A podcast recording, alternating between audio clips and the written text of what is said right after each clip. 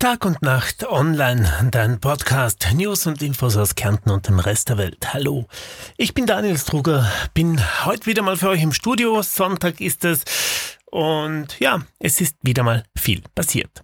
Die Alpen-Adria-Universität in Klagenfurt setzt ab 10.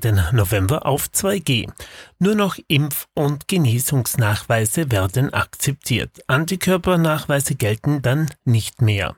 Ab 9. November gilt auch dann auf dem Sitzplatz FFP2 Maskenpflicht. Die Alpen-Adria-Universität stellt kommende Woche eben auf 2G um.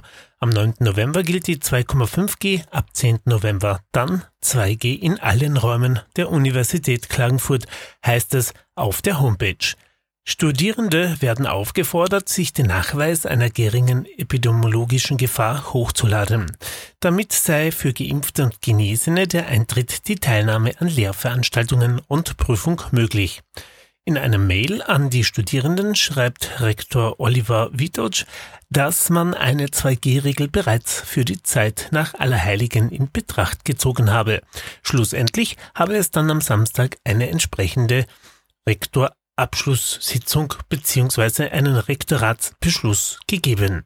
Und es gibt auch noch was Neues. Auf der Südautobahn A2 wurde heute jemand von einer Wespe gestochen. Ein 64-jähriger PKW-Lenker aus Wien ist am Sonntag auf der Südautobahn A2 bei St. Paul in Lavantal von einer Wespe gestochen worden und danach verunfallt. Der Mann wurde verletzt und musste mit dem Rettungshubschrauber ins Krankenhaus geflogen werden.